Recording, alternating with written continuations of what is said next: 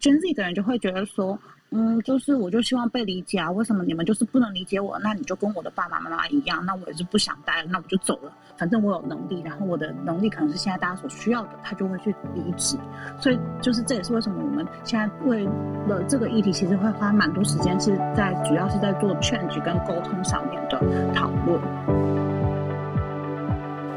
大家晚安，大家好，欢迎大家收听今夜一杯。那呃，我们今夜一杯呢，今天时间是二零二一年的十二月九号，二零二一年的十二月九号，那也是呃十二月的第一个星期，我们就这样准备要过去了哈。那本来呢，今天是请到了就是阿曼达哈，就是来跟我们要聊呢，就是呃。我们怎么去就是那个怎么讲七分熟三分熟还是到底熟不熟的这样的一个恐怖情人的事情哦？那很可惜哦，因为最近的话天气比较不好。那阿曼达的就是算是她老公吧，嗯，对。那然后呢，就是今天。晚傍晚的时候，就是身体有点不舒服，所以他陪他去医院哦。那今天刚好就他没有办法来呃跟大家聊这个话题。那没办法聊这个话题呢，后来就跟 Cindy，我就跟 Cindy 在讨论，就因为那时候是大概是九点多，那九点多的时候，哎，对，八九八八点多九点多的时候嘛，好，那然后。后来呢，就讨论了一下，说那怎么办？怎么办？十点十点半的那个节目怎么办呢？哦，好，那森迪就非常聪明的就想到了，就是说最近有一个很新的话题，就是 ESG。那这 ESG 到底是什么？哈，到到底 ESG 到底在？讨论哪些事情？那我们今天就特别请到了 Vivian 哦，那紧急派他出公差，然后来帮我们聊一下。因为 Vivian 他本身的一个背景呢，就是很是，他本身是顾问业，然后可以来聊这些关于 ESG 的这些相关的东西。那在我们在聊这件事情之前呢，我们先请我们共同主持人 Cindy 跟大家问声好，Hi Cindy。嗨，九幺晚安，各位听众朋友，大家晚安，欢迎来到杂谈今夜一杯。我们今天的今夜人物是我们的 Vivian，他在顾问业临时帮我们神救援。我们今晚的主题，那今天我们要陪你聊什么是 ESG。那我们请 Vivian 登场喽。嗨，大家好，嗨，九幺跟 Sandy，呃，我是呃 Vivian，我现在在顾问业，然后现在专门的呃主要的议题啊，都是跟做呃企业转型，然后还有就是从策略面，然后跟客呃跟客户啊，或是企业这边来做一个怎么样把这样的一个策略实践实践到日常我们的营运跟企业的发展当中。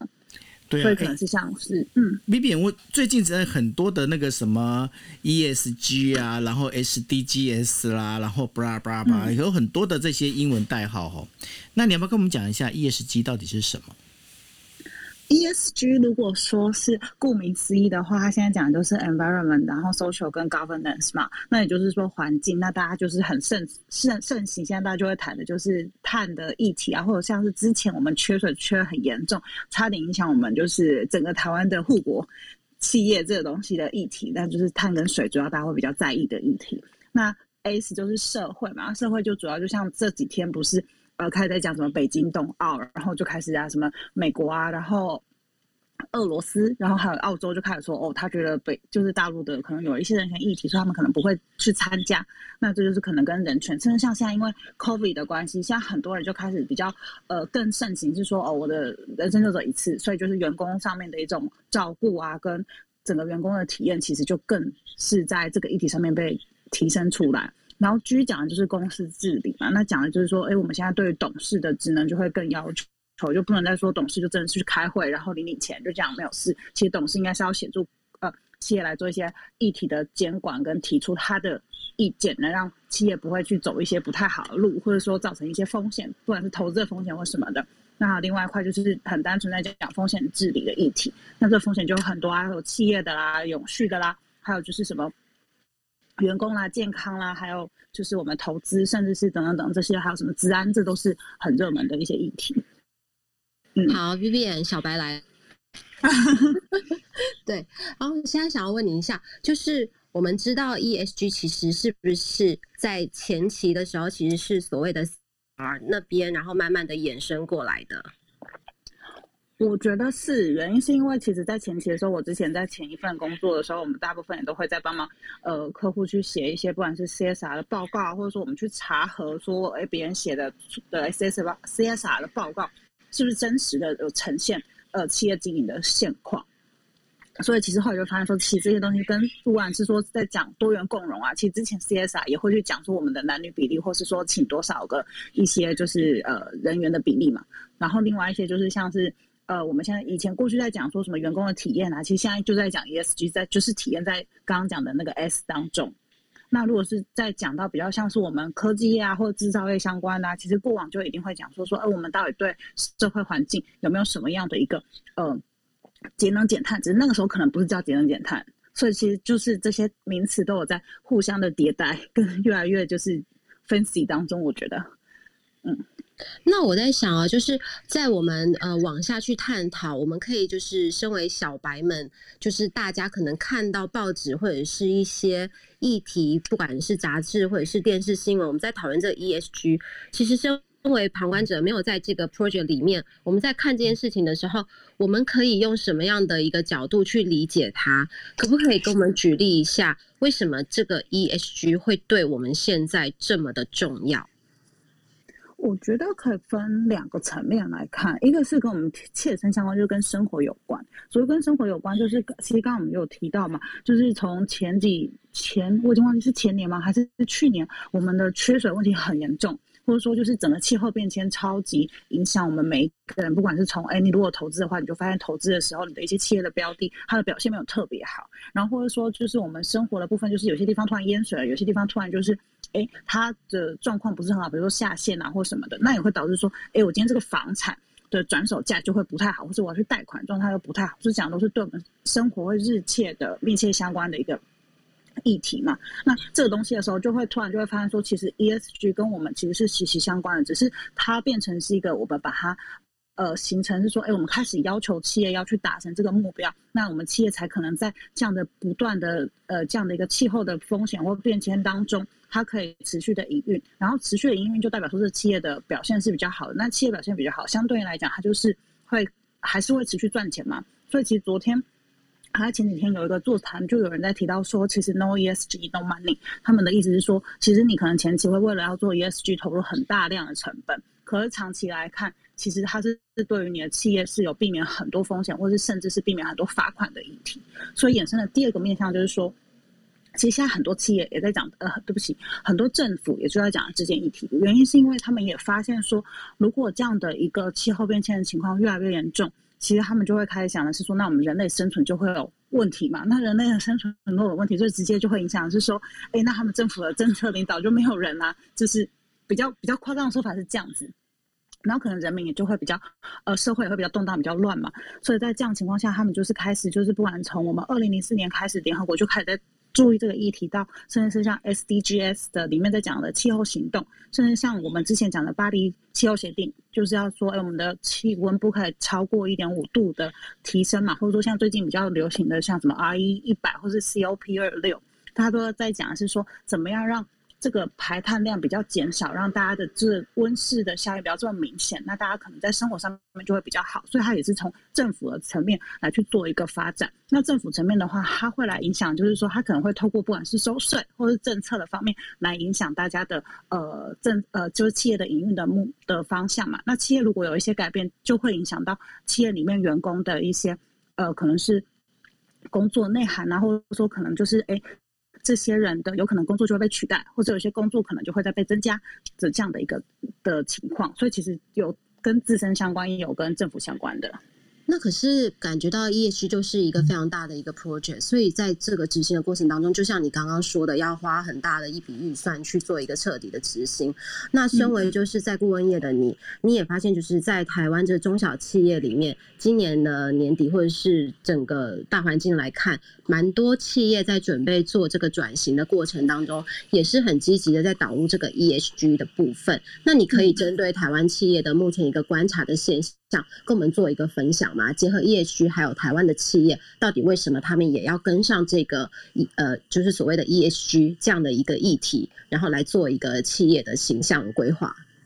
嗯，好的，就是先直接就承接刚刚 Sandy 就是形象规划这个名词开始讲起，就大家会发现，其实我们现在世代有很多不同的世代，有从诶可能是我的爷爷奶奶那个世代，到现在已经开始出现 Gen Z 的这个词。就会发现说，其实大家越来越着重的是一些意识形态，或者他对于这东西认不认同的意涵嘛。那所以就是说，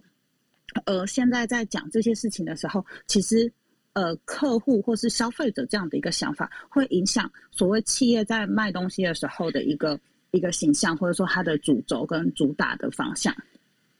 就比如说是像说，哎，我今天如果说我现在的消费者，尤其是年轻人，他很注重的是我要对环境好，那他可能很喜欢买 Nike 好了，就买这些球鞋啊。那这这些球鞋，如果他那时候就突然就说，你看他就是造成很多排碳的议议题，就是尤其是像这种呃，就是这种呃皮革的啦，或者说它在生产过程中其实会很造成很多水的浪费啊，碳的，就是的一些。一些排碳的状的活动，那这时候可能哎，这些年轻的消费者知道之后，他就开始抵制它，他就觉得说哦这样不太好，他就不买，或者说可能跟人权的议题有关，可能他是使用像之前比较热门像是新疆棉的议题，那这些人就不会不会来买啦。那不会来买的话，那这样不就是说，当然他就少了赚钱的机会嘛？大家现在有从这意识形态开始去做一些调整跟改变，就是说消费者的风向跟他的呃认同感已经做改变了。那回到台湾。嗯，是台湾对。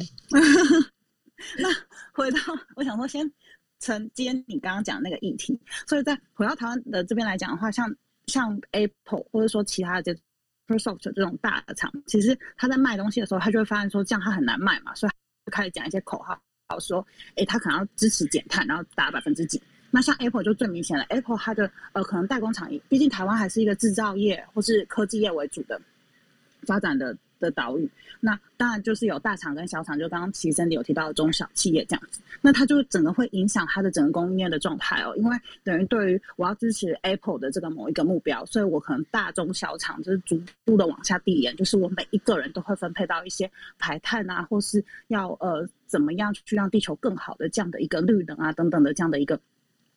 的就是要认领到一个相对应的数额来，有点像这样。那这个时候他就会得想说，那他该怎么样去实践这些意涵嘛？像大的厂就可能说，哎，他可以透过他一些技术的方式，或是他去，比如说有像我们之前台积电就是说，他就去储水嘛，把这个水做一个很好的循环。那可是小厂、中小企业该怎么做呢？他可能就会只能从说，哎，他先开始去检验他的每一个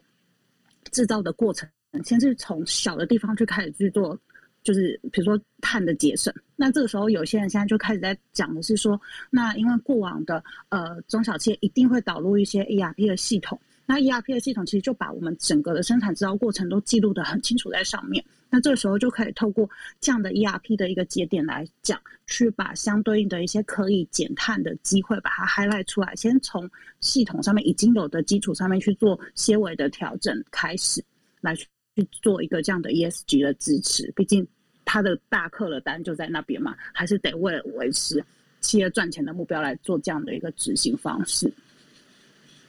那我们最常听到的就是节能呃节能减碳，可是这个可感觉像是跟制造业比较有关系。那如果说它是金融业或者是现代呃比较比较呃 fashion 的流行产业之类的时尚业，好了。这个也可以结合得上吗？像是金融业的话，我们想到就是科技，那这样子我要怎么样把它跟业绩连贯上？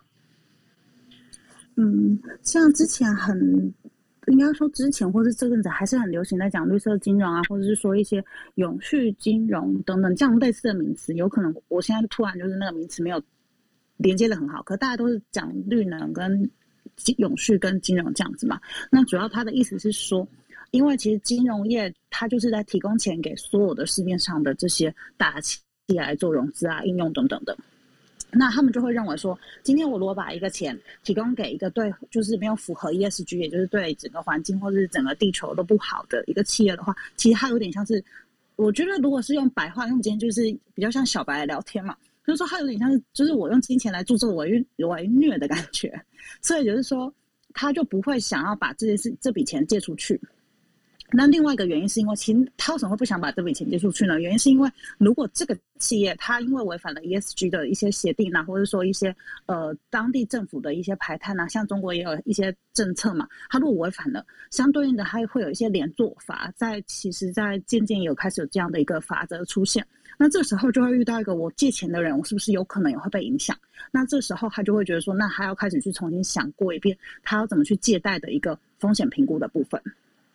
那大家也都知道，其实从个人到企业都是一样，他会去评估你我想要借这笔钱，借这笔钱的意义跟目的，还会不会对我有影响。比如说个人就是倒债嘛，那借钱出去给企业就是怕说，哎，他如果跟着，比如说呃倒债也是就是。比如说跑路啊，或者说他因为政府被罚钱，连带影响金融业的一些民生，或者说一些呃，他可能说收不回他的款项的部分的话，其实他也是会担心的。所以这时候就会开始出现了讨论，就是说他会不愿意把呃钱借给那些可能容易对呃环境要造成污染的企业，那就是可能大家比较直觉去连接的，就是跟石化工业相关的，就是特别明显。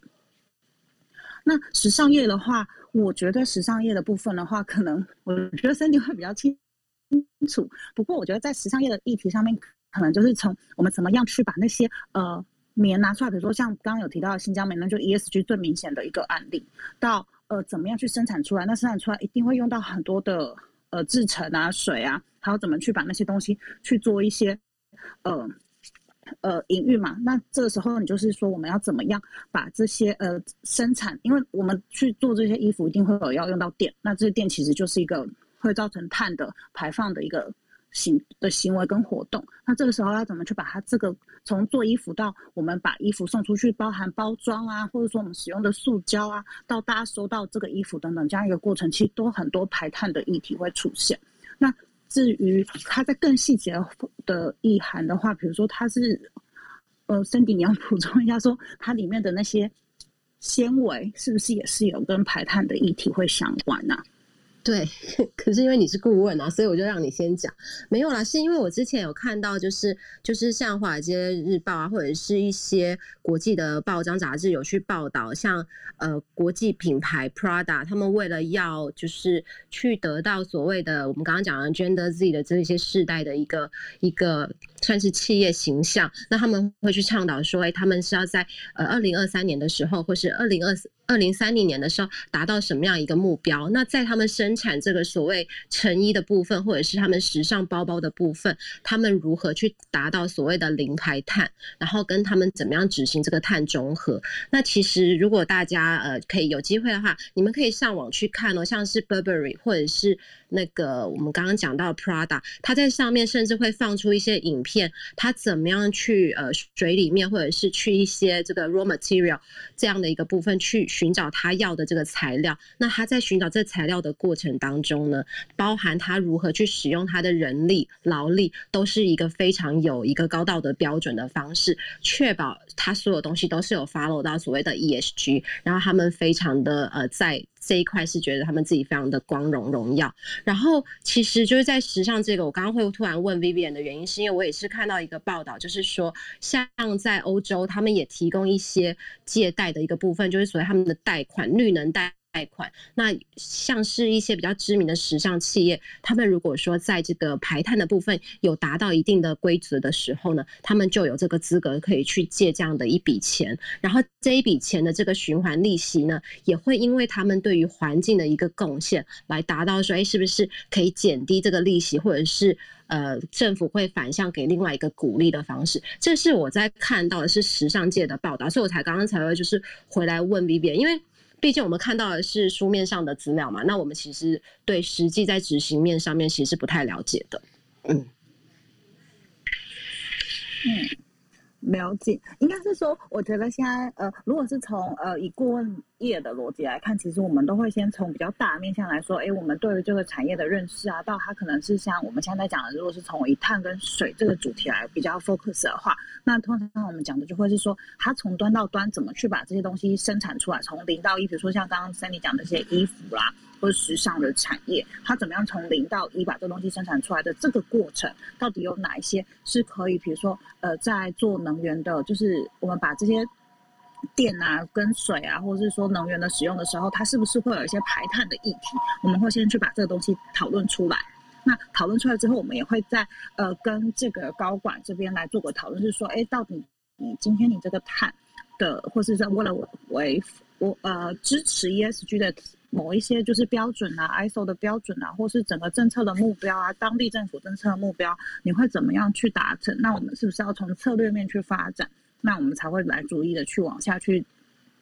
break down 到说，哎，那每一步我们要做什么事？比如说 Microsoft，它就直接的策略就很明显，是它只要有达到，它就会把这样的一个效效果，就是 reward 到它的呃高管身上，就是它的薪酬可能就会有一些动变动的部分。那所以刚刚才会说，哎，可能在更细微的部分，像是一些呃衣服啦，或者是它的内内签的一些议题上面，就真的是要透过诶每一个客户的状况不同，我们在我们的。遇到的情况下，我们才会更了解说它的实际的运行是怎么样。不然，大部分情况我们都会还是从一个 general 或 generic 的方向来去先把这样产业跟呃客户的期待去做一个理解，到最后再 break down 到说，哎，每一个客户其实都有他自己克制化的一个部分。那有一些当然就是也没有说很容易去跟大家做个分享，所以还是说今天在这样的议题下才会说，哎珍迪应该有一些东西会比我比较了解，尤其是。台湾的确在时尚跟呃这种衣服上面的确是比较少会使用到顾问的服务啦，也是有这样的一个原因。所以刚刚我们提到也都是会比较偏向呃高科技产业相关的或制造业相关的一个议题。但我刚刚就是我们在讨论的过程当中，其实我们偏向于 environmental，就是一的这个部分，我们其实是呃你分享是比较多的部分嘛。但是好像在 social 的面向来看，就是 S 的部分来看的话。呃，不是 social 讲错了，sorry，它是 social 啊，是 social 吗？OK，social 对，就对 social，但是在我们的社会环境，就是整个 society 来看，呃，针对 social 这个部分的一些一些资料啊，或者是报道，好像在比例上面是没有呃比一还要多一点嘛。那如果说你身为在顾问产业里面来看的话，呃，针对搜索这一块，你有没有看到有哪一些部分是可以跟我们分享的？S，我我先说一下为什么 ESG 在 S 上面会比较少被看到。我觉得还有一个原因，可是这是我现在就是，如果 Cindy 没有提到，我突然没有想到了，就是很快的我在想，有可能推论的原因是，因为一的部分可以透过各种各样的标准去定指标，就是说，哎，我减少多少，我我可能会被罚多少钱，它都是很明显具体的一个量化数字可以出来的。那而且它是可以从端到端去做很多的目标设定嘛？那这个东西的话，其实对很多的议题来讲，它就是一个比较好去说，呃，不管你是说跟客呃跟社会展现你的决心，或者说哎去跟老板报告的时候，都会是一个比较好的就是数据化的一个说明。那 G 的话，是因为 G 是投资的时候你一定得去看的一个项目，不管是好了，有可能小白或者是韭菜，就是可能不一定会看，可是。大部分大家在投资都会去看这些剧的内涵，那这个时候其实它就会有很多被要求得呈现的一个内容。那这时候其实大家就会为了写这个报告或者呈现这些指标的回应或者是内容的回应，他去做很多的功课。所以你就会发现大家在讲一跟 G 就会讲特别的，就是激动跟激烈。可是 S 会比较少出现，原因是因为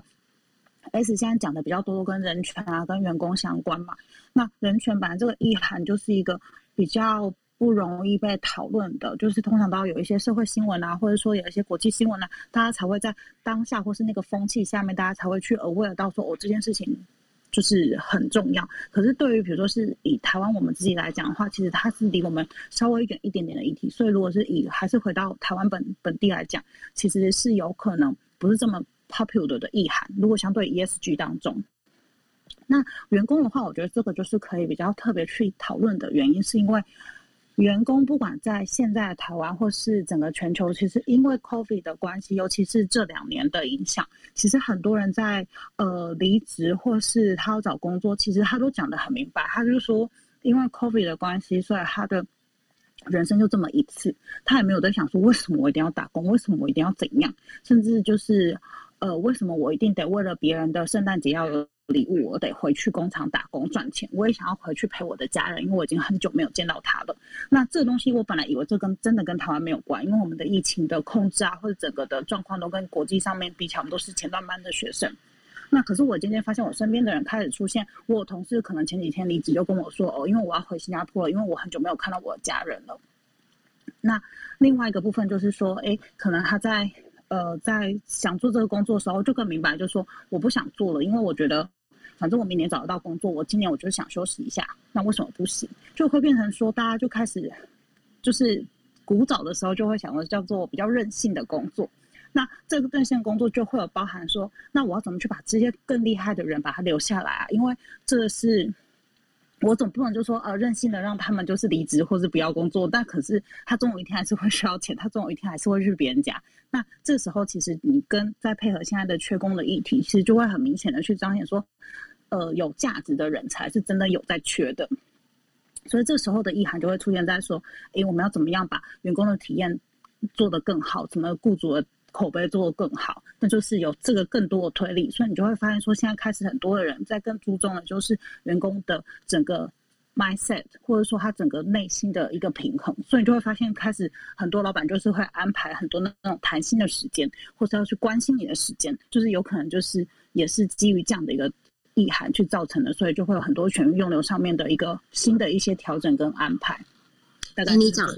对你讲到这个啊，我就要来 echo 一下，就是很重要的一个部分，就是讲到那个员工这个部分啊，其实好像现在很多企业里面，他们我觉得应该是由国际企业开始做一些榜样，然后他们在我们就在讲说，去年的议题也好，今年的议题，在这个劳工方面，我们很爱讲的就是多元与共融。那这个部分就讲到。说这个 diversity 跟 inclusion 这样的一个 model，它如何在这个我们刚刚讲的招募，就是整个员工环境里面，然后还有就是 retention 整个就是多元化的一个人才库。那像这样的一个部分，其实是呃算是纳入在 ESG 里面的一个讨论的议题。那这样的一个一个嗯这样一个 element，我觉得在海外现在正在积极的执行当中。那其实台湾的很多大企业，他们也在导入所谓的多元与共融，甚至有一些。些公司像是日本的 Century，他们也有一个专门的这个 department，它的 title 就是叫做那个 diversity and inclusion。那在台湾这个部分的话，针对 S，那你们在企业端的的部分有没有也是协助他们做企业转型，或是针对他们的整个呃 employment 这一块？如果是说呃在讲呃多元共融这个议题啊，其实每一个组织现在都在讲。可是如果说单纯只针对多元共融这这一题去做算是建议的话，我们通常都不是以这个方向去建议。我们通常就会先以人家说企业通常来找顾问的时候，他想想要先做一件事是人员转型。这个好像我们之前的时候也有提到过。所谓的人员转型原因是可以跟刚刚那个我们刚刚谈到的那个议题去做 echo。就是现在不是缺工缺人嘛？可是其实你就会发现说，可是为什么大一堆人最近在跳槽？原因就是因为说，大家开始会出现的点是，哎，有一些人才是真的在公司里面是特别重要的，可是他过往就没有展现的机会。所以没有展现机会，是因为过往大家都觉得是，哎，单一的能力的人就可以做得很好，就很棒。可是现在就发现说没有，因为我们现在的呃整个的。社会的变迁啊，这个整个外界的变动实在太大了。其实你根本就不知道到底是单一个能力，还是说他有一些其他的，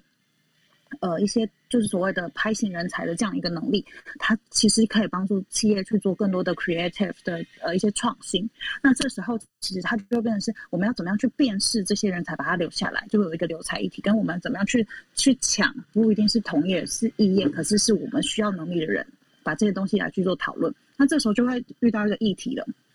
大家就会开始想，到底怎么样把这些人招进来？他一定会要先理解我们这个公司是怎么样的人设嘛？就是其实公司也是个人的概念。这时候他就会去看他整个的财报啊、年报啊，还有就是他的新闻。那对于现在的求职者来说，他不外乎看就是，尤其是像前阵子，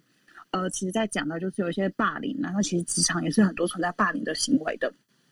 其实大家可能过往都觉得那是传统的一些议题，呃，大家都可以忍受。可是现在越来越多，因为大家刚好很多世代不同，在同一个空间了做工作，这个霸凌的议题就会出现了。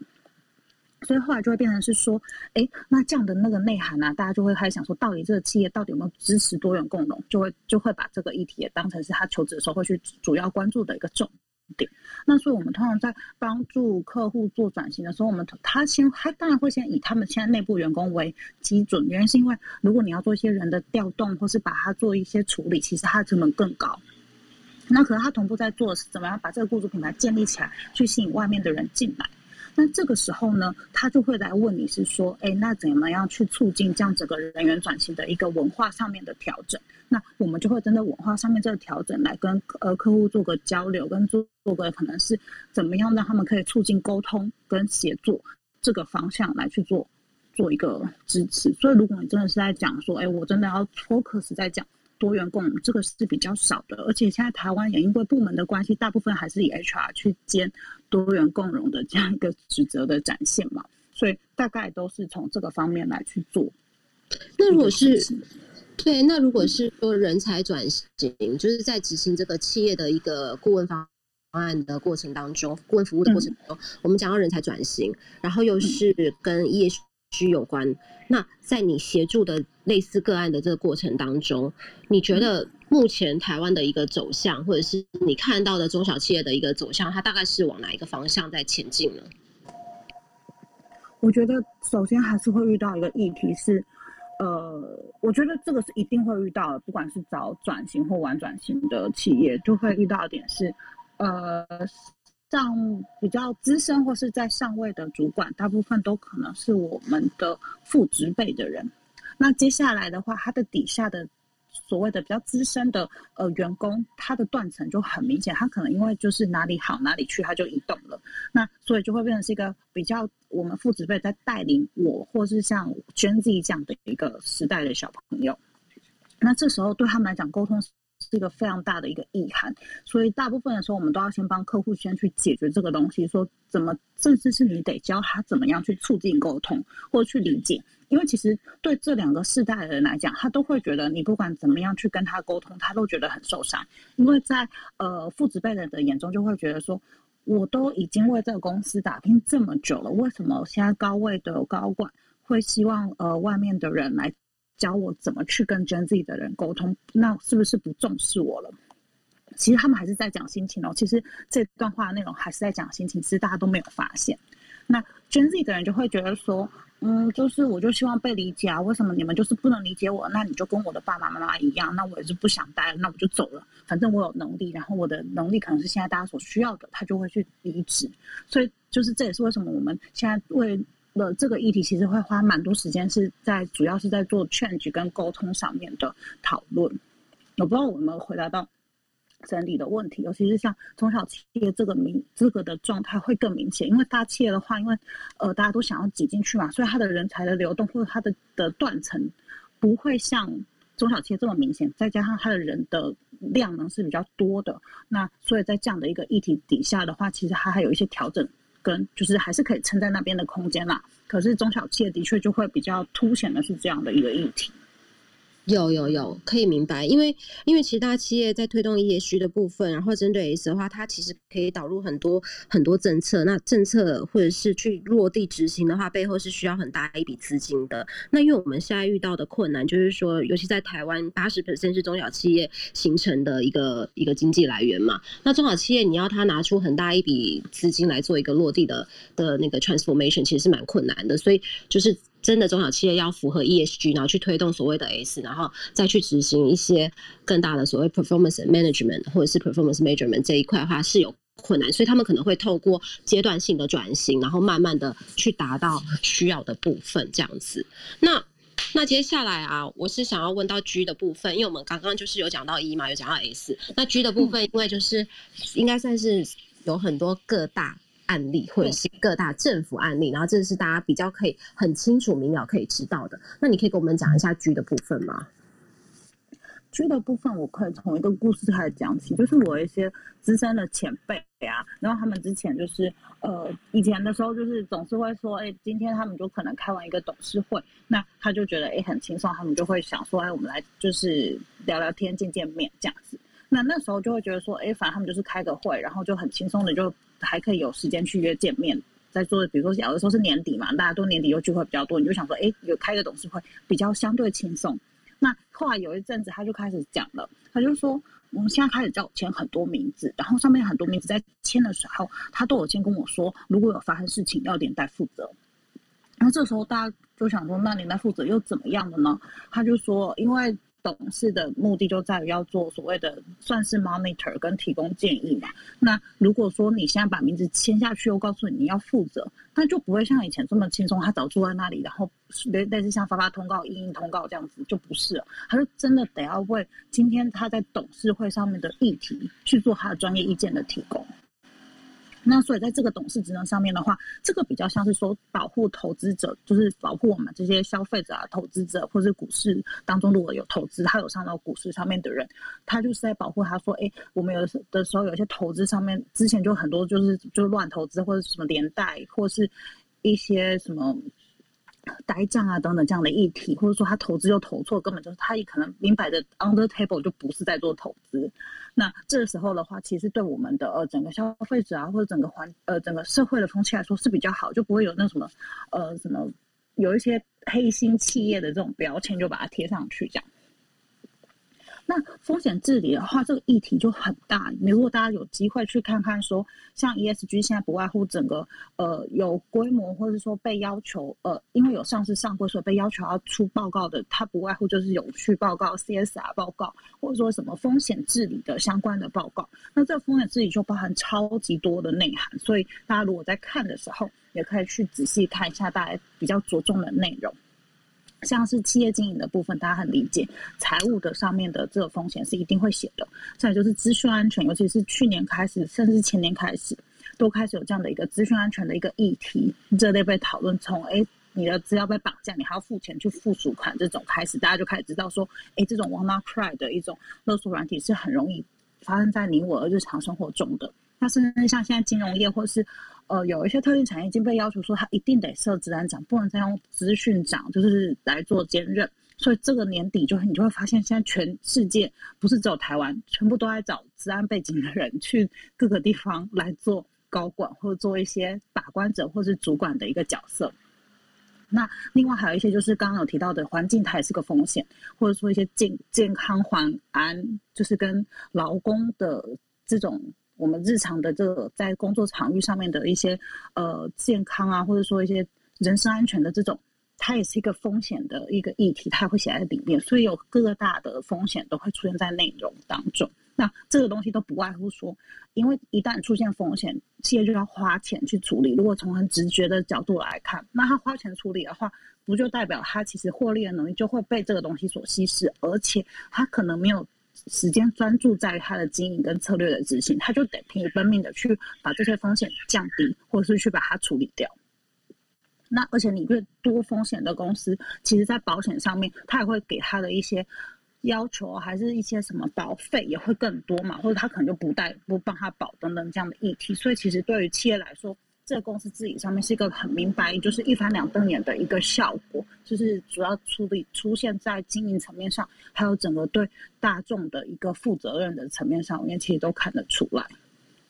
对，然后我想跟你说分享一件事情，就是我之前看过一个报道啊，他就在讲说，那个因为业需的导入，那导致所谓的一个 audit，就是我们在讲的。欧迪的中文是审计嘛？审计这一块，他这个身份其实又有一点尴尬，因为在在讲业需，然后 governments，他要去 check 说他整个这个流程当中是不是有一些呃灰色地带，或者是说他有没有 follow 整个 regulation 这样的一个概念哦。但其实身为公司的一个 audit，有一些账目或者是有一些金流的过程，其实是。他们是有另外一个处理方法的，所以他就在讲说，这个 ESG 对于 audit 这个角色来说，internal audit 内部稽核这个角色来看的话，它其实有有一点让他们会有人格分裂的这个感觉。这一点你怎么看？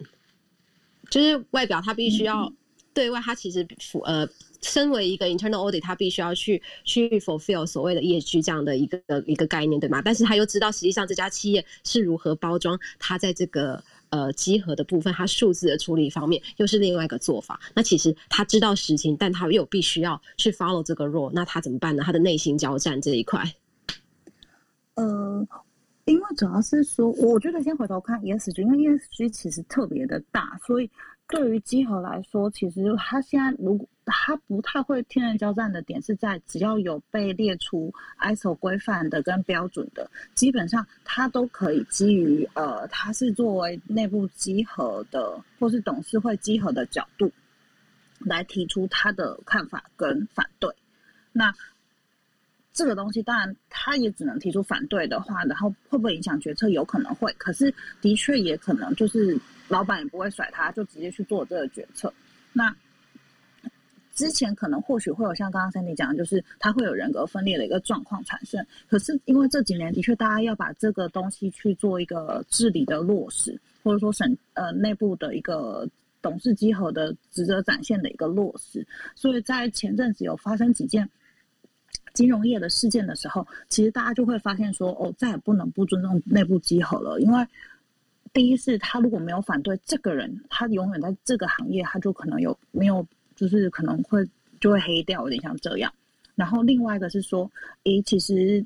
集合讲的意见，他真的不是故意要去整你的，而是他都是有理有据，他可能是一句标准或是一句规范来告诉你，这个是有它相应的一些违反的方向。那是不是我们来做个调整？他也不是说就是零跟一，如果真的我们有些替代的方案，其实在这个上面的话。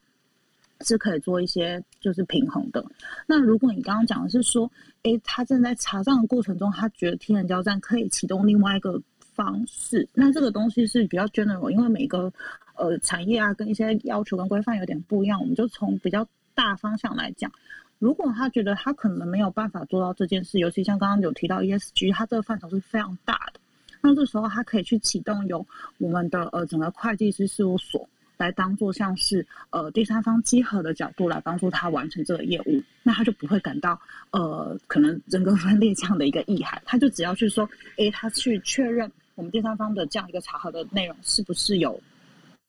诶符合，或是内容是不是有不太对，这样他的内心交战就会少一点点。那这时候的话，他也可以就是因为第三方稽核这部分的话。呃，可能是会计师事务所，或者是说我们有那种什么 SGS 啊，或者是说 BSI 这种的呃标准公司，他也可以来做集合。那这时候他就会就是第二方集合跟第三方集合，所以他就会觉得说，那这样他有所谓的外面的人来帮他做，他就会比较安心。而且因为我们这 ESG 的议题有点太大了，所以如果有这样的一个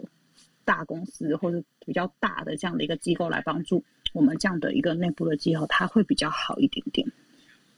是。好哦，那我接下来就是要要要来跟你，就是如果说，因为我们现场很多人可能对业区有深度的研究，但是也有人是。就是只有看到，只有在包装杂志上看到它的出现。我们在我们生活当中啊，就是我打个比喻好了，像我最近有跟着台积电在合作那个校园的一些演讲嘛，然后是讲说，哎，未来的一些生涯规划。那像他们就会去提到说，台积电有有一些业需的的这个 policy，他们的一些执行的部分，包括。产学合作啊，然后或者是他们透过智能系统来做到所谓的零排碳这样的一个部分，那这样就是去去凸显出哦，我们的企业像台积电还有在做这样的事情。那在我们生活当中，我们可以怎么样去观察？因为目前其实，在你我生活。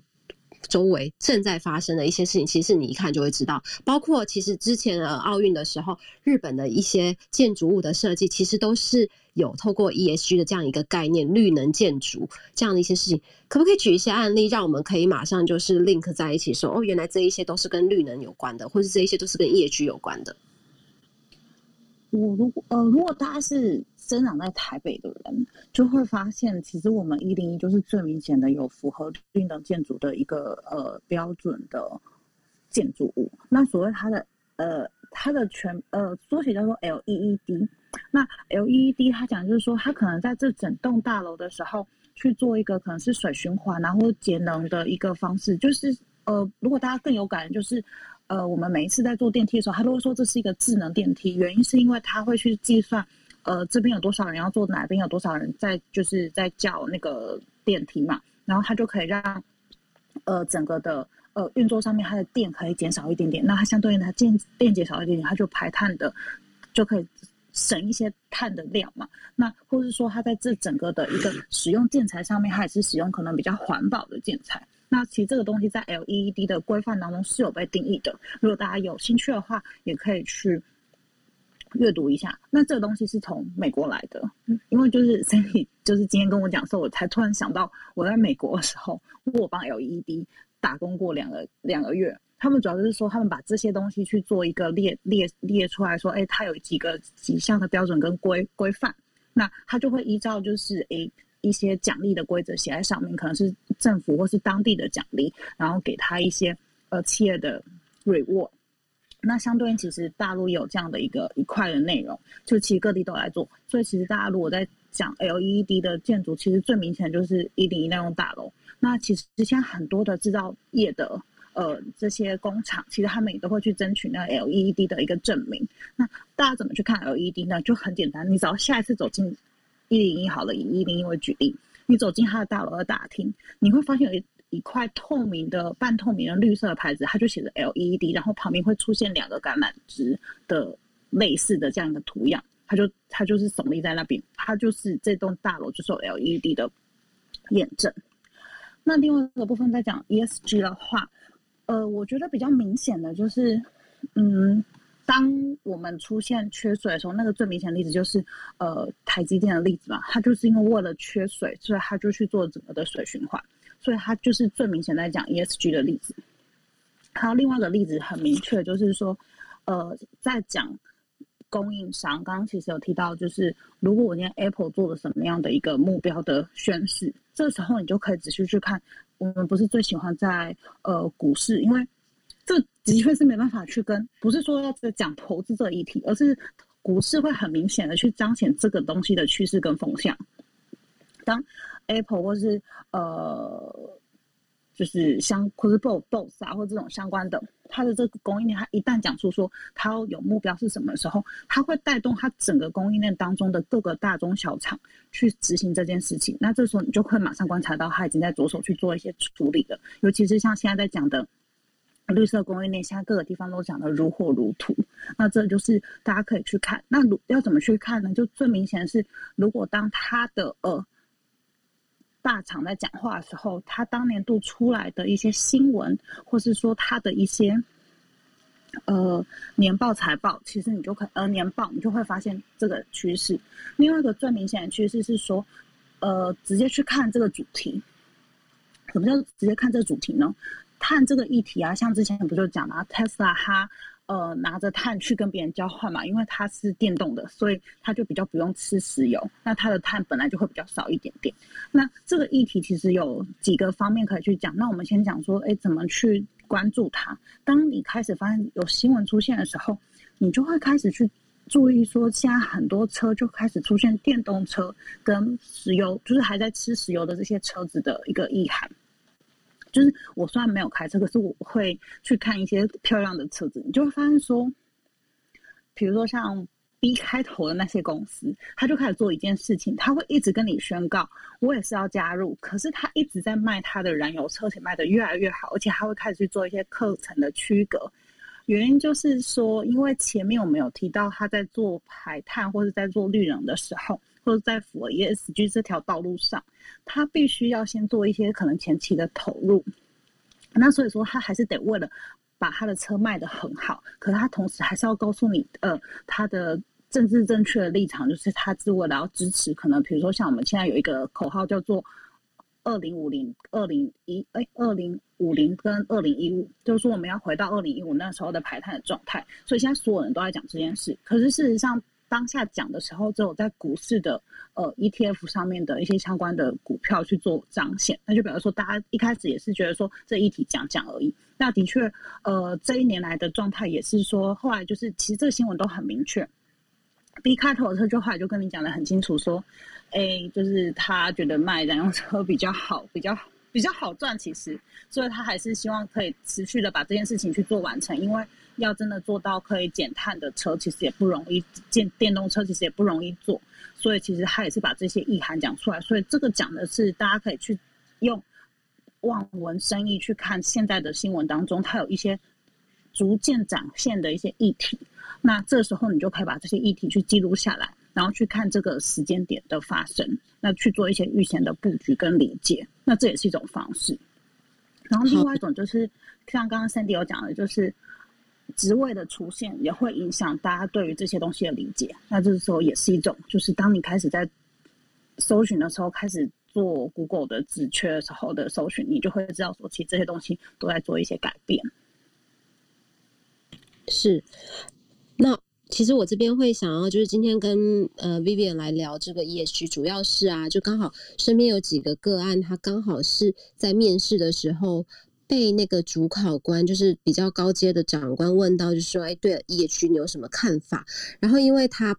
其实跟我们一样，就是只是小白，但他就是有阅读一些文章，那他就是大概简单讲了一些案例，包括呃那时候东京奥运比较比较多一些相关的认国际认证过的一些大建筑物，而且是比较大家知道的嘛。所以当他在提到一些 ESG 的理念的时候，呃，意外的对方觉得说他对这一块蛮有了解的，然后他后来就得到这个工作机会，所以就发现说，其实 ESG 在这个未来职场上面，或者是现在职场上面，很多大公司他可能会是蛮关注。注的一个重要议题，那也就是请 B B 当现场，刚好跟我们就是做一个简单的解释，从一到 S 到 G，让让我们基本上知道。那所以说，如果你们刚好有转职的机会，或者是遇到老板要跟你讨论这个话题的时候，就可以把这些基本的概念加上一些刚刚的 case studies 的分享，然后去带入更多呃衍生的讨论。那我们这边啊，就是最后还有十分钟的时间，我想要就是问问我的老板，他刚刚在旁边休息很久了，我们的九 L。你有没有一些问题要问呢？我那在休息很久，我很仔细的做笔记，好不好？利息的 Hello 九 L，没有，他好像不在，是一直没有。不是，我说我没有休息很久，因为我一直都在做笔记。我知道啊，对，我是要 cue 你出来，就是想要问一下，说，因为其实你也关注很多国际新闻 DJ Talk，那我知道他们在聊天的这个过程当中，可能有一些相关连接到的话题，那我这边请九号来发表一下你对今天的这个议题的一些想法。其实呢，呃，刚刚呃，就是谢谢 Vivian 哦，Vivian 刚刚聊到的有关于就是 ESG 当中，呃。我觉得你聊到有一个重点，还蛮有意思，就是呃，大家其实像在一的部分哈，也就是环境的部分呢，大家很容易去定指标，然后在 G，也就是我们在讲的就是企业经营、企业管理、人才管理这一块的话，我们也有很多东西可以去做。那反而是 S，也就是说有关社会责任、社会的这一块的话，反而是比较少。那刚好呢，在呃，就是今天呢，美国众议院他刚通过了一个法案，他通过什么法案呢？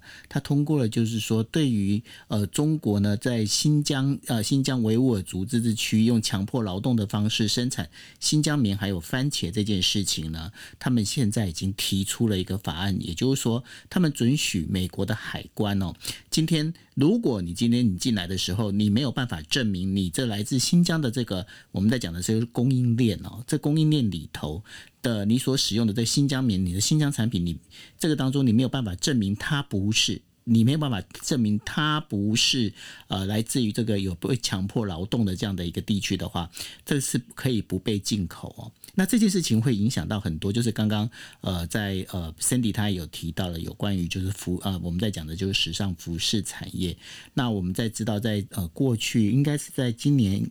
今年如果我没记错的话，不知道是四月还是五月的时候，Uniqlo 呢，它有一套有一组一整组的男装，但男装呢，它本身用的就是新疆棉，那用新疆棉那那时候呢，就整批的这个男装就被退呃，就等于被被退回了吼。那在这个部分里面，其实。呃，我我想请教一下 Vivian 跟 Cindy 哦，因为在这当中的话，因为这个 S 的部分真的非常难确定，那非常难确立。那这当中有没有一个比较简单的一个 keyword 可以让大家知道？比方说，像刚刚提到的，关于就是这个 S 里头的话，就是你对于人权的这个破坏啊，这些东西你是不可以的。那另外像 LGBT 的这样的一个议题里头，它算不算 S 里头的呢？哎，其实我觉得 LGBT 算了，因为其实有一些公司啊，包含我所知道的，其实它都会，呃，好像类似像 LGBT Day，就是尤其像我们前阵子有又流行有游行嘛，那这些游行的活动，其实呃，公司的企业它也会去做一些像是 social event 或者说 PR 的这样的一个嗯运运动，其实这个东西也是让大家可以知道说，其实它是支持这件事情的。所以我觉得在 S 上面的这展现比较多的都是透过。呃，社群 social media 的方式啊，或者是说，呃，这种企业的 branding 的一些活动上面来去做一些展现。那包含员工其实也是，因为现在很多东西为了重视员工身心灵的平衡，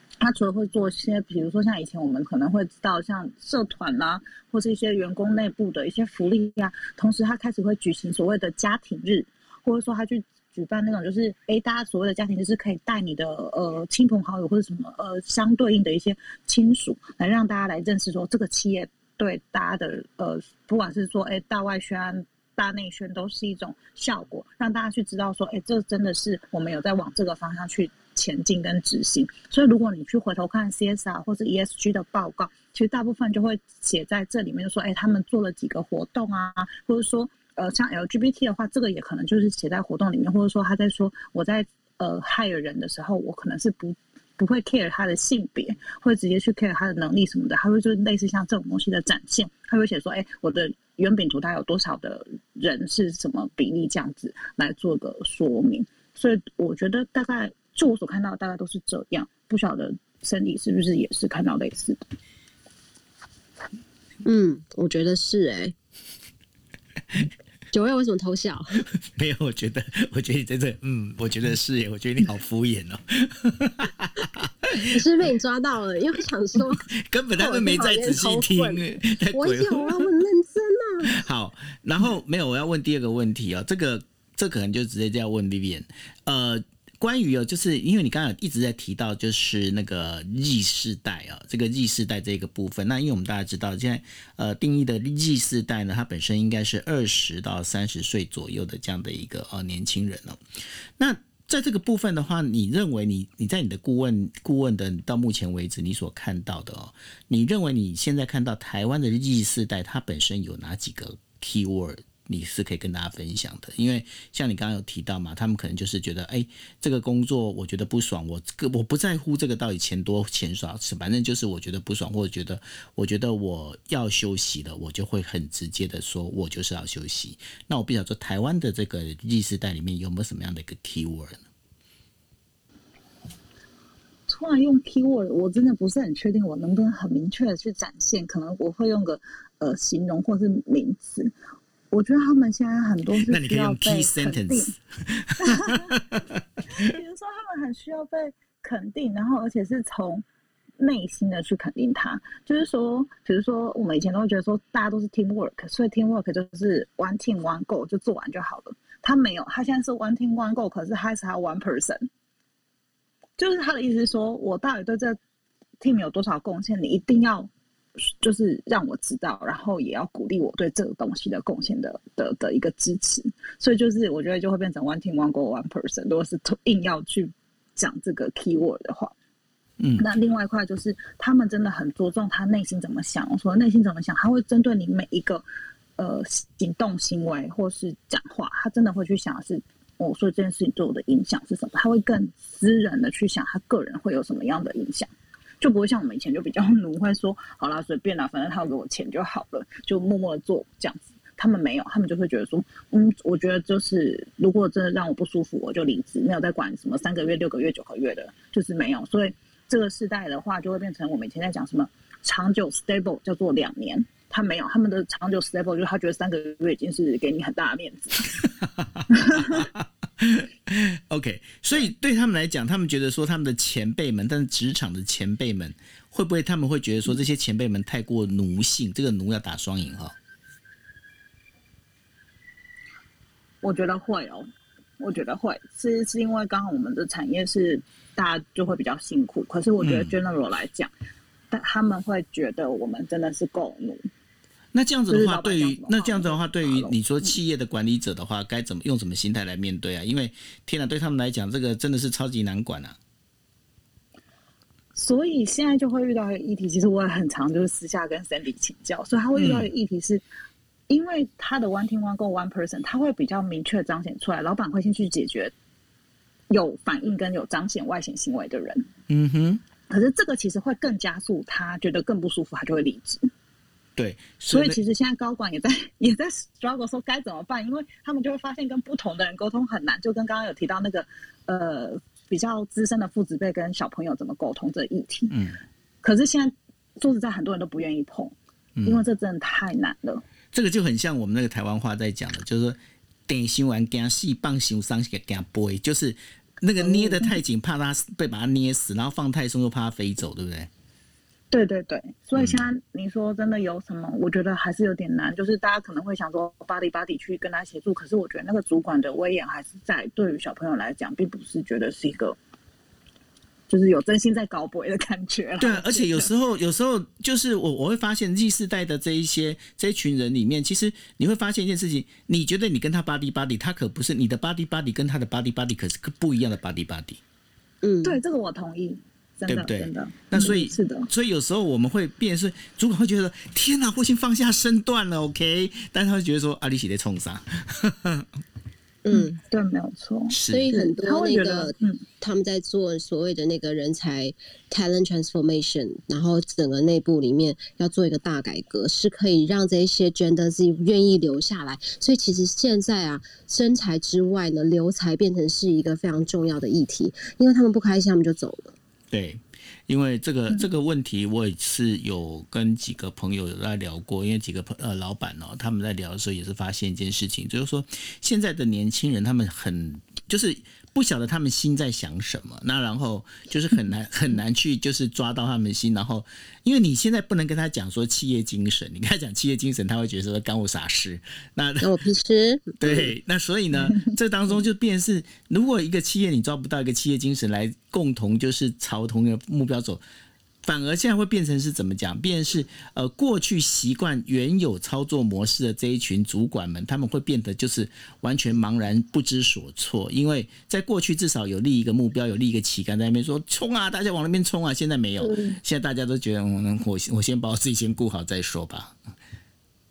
是的，是的，而且这会有一个更尴尬的处境会出现。如果老板们越是想要去跟 Gen Z 搞好关系，可是事实上其实会搞坏关系的同时，其实他也在搞坏比较资深的员工的关系。对，因为就是一个三明治的概念啊，因为他两边的那个 balance 一直抓不出来，对不对？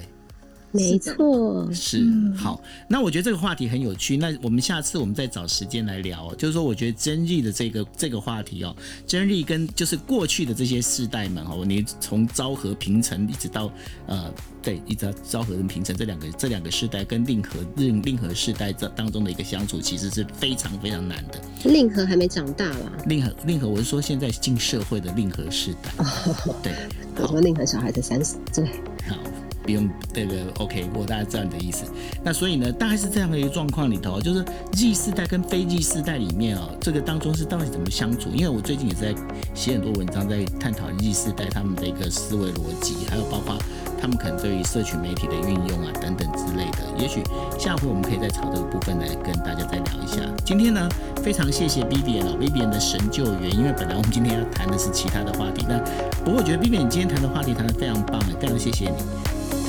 感谢感谢，谢谢他给我机会。嗯，你讲很棒，而且我我觉得你后来你的口，你的就是越来越顺了。就是在刚开始的时候，你可能有点小紧张，你后来就越来越顺，我觉得非常棒，非常感谢你，谢谢谢谢。谢谢 Vivian，每次打给他，他都赶快来。是的，那就把我送。那也。